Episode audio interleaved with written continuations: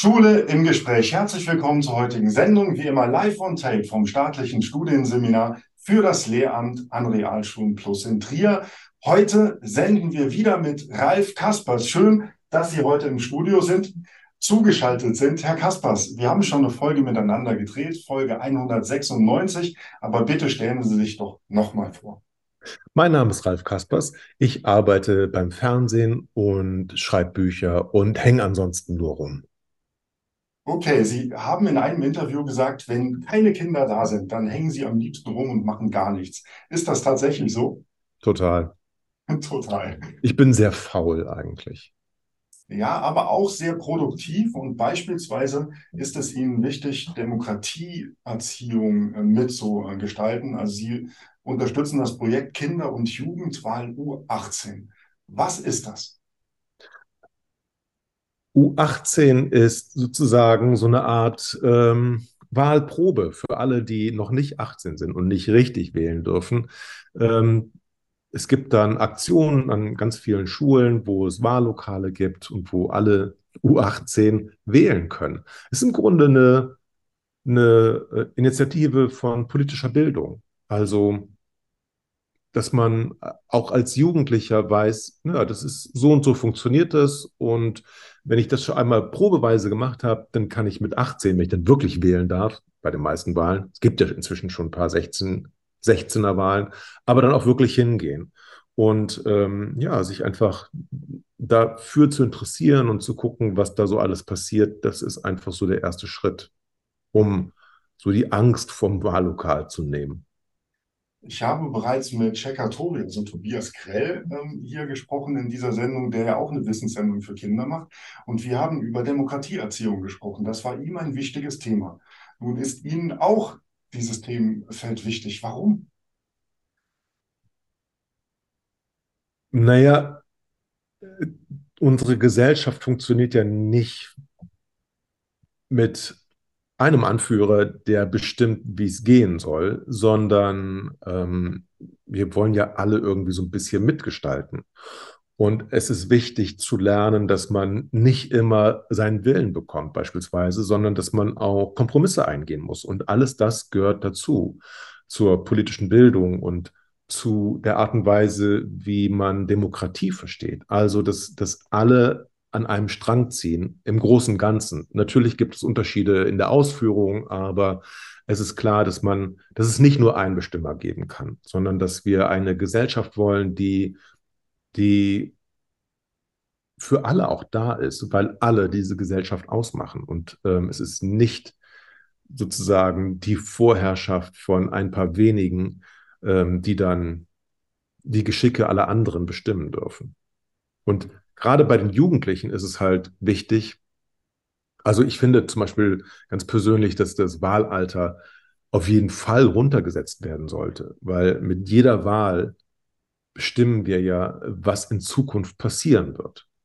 Und alte Menschen sind für gewöhnlich nicht so lange in der Zukunft unterwegs wie junge Menschen. Und trotzdem entscheiden alte Menschen über, ja, die Jahrzehnte, es werden die Grundsteine für die nächsten Jahrzehnte gelegt. Und das sollte eigentlich auch in der Hand von jungen Menschen sein. Das ist mein Verständnis zumindest von Demokratie. Und dann gibt es ja oft das Argument, ja, aber die Jungen haben ja noch keine Ahnung von Politik. Und wenn ich das höre, dann denke ich, ey, es, ich kenne so viele Erwachsene, die keine Ahnung von Politik haben und trotzdem wählen dürfen.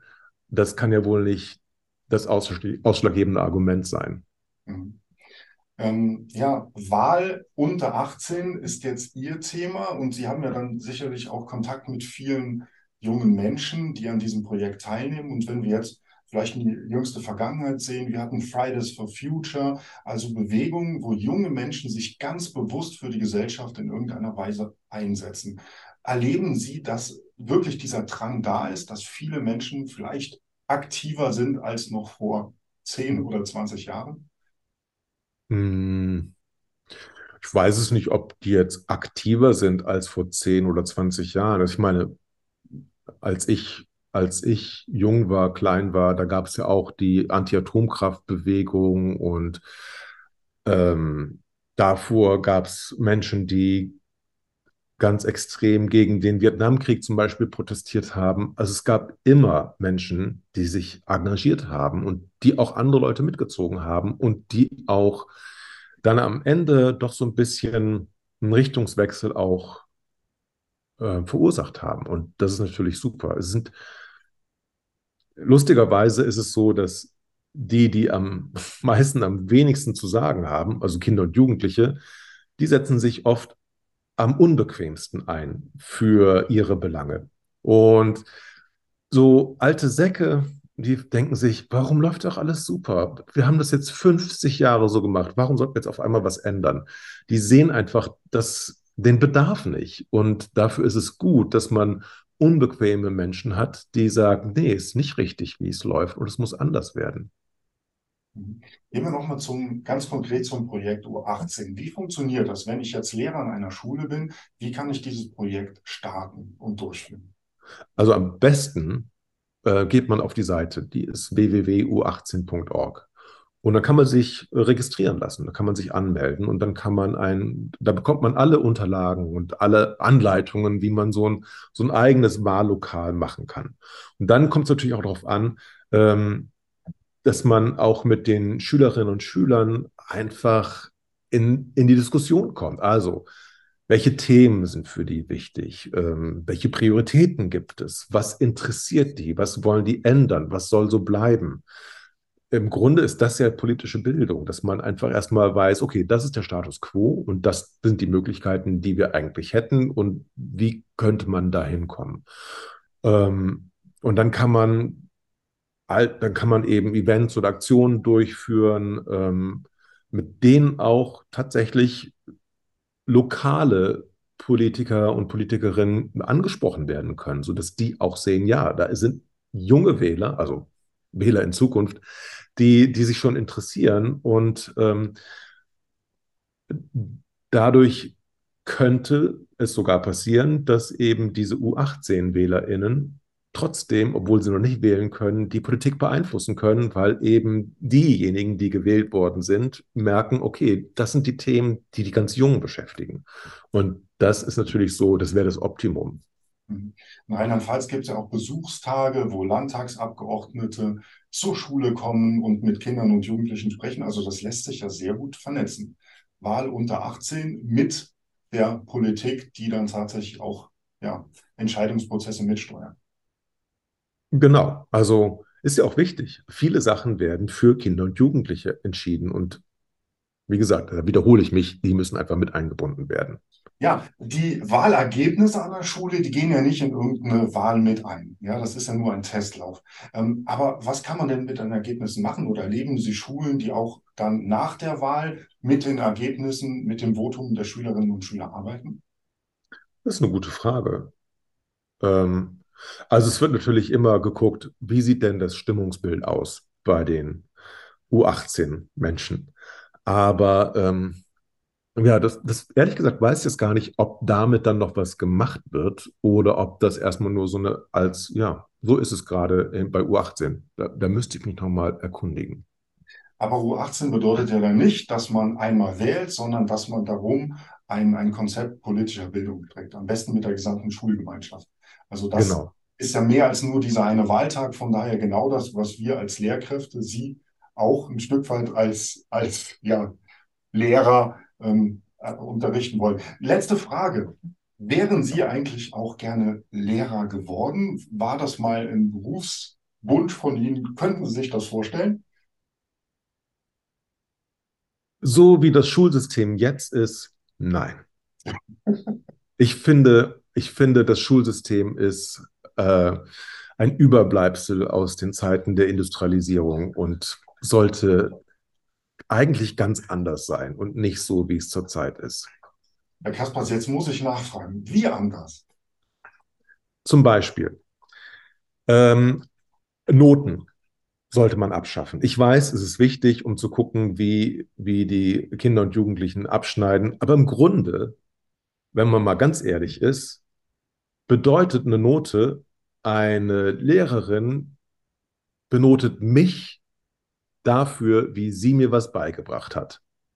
Und das ist ja irgendwie total verrückt und macht so viel Stress. Und alle wissen, dass man unter Stress einfach sehr viel weniger ins Hirn reinbekommt, weil das Hirn unter Stress nicht gut arbeiten kann. Das bedeutet, Noten machen Stress. Stress sorgt dafür, dass man nichts lernt. Dadurch werden die Noten noch schlechter. Dadurch kriegt man noch mehr Stress. Also das ist was, was, was eigentlich total überflüssig ist. Und dann finde ich, ähm, für mich ist die Schule, so wie sie jetzt ist, wie ich das noch immer noch mitbekomme bei meinen Kindern, als würde das Hauptaugenmerk darauf liegen, dass man Leuten beibringt, geschriebene Anweisungen in der Fabrik umzusetzen, um es mal ganz platt zu formulieren.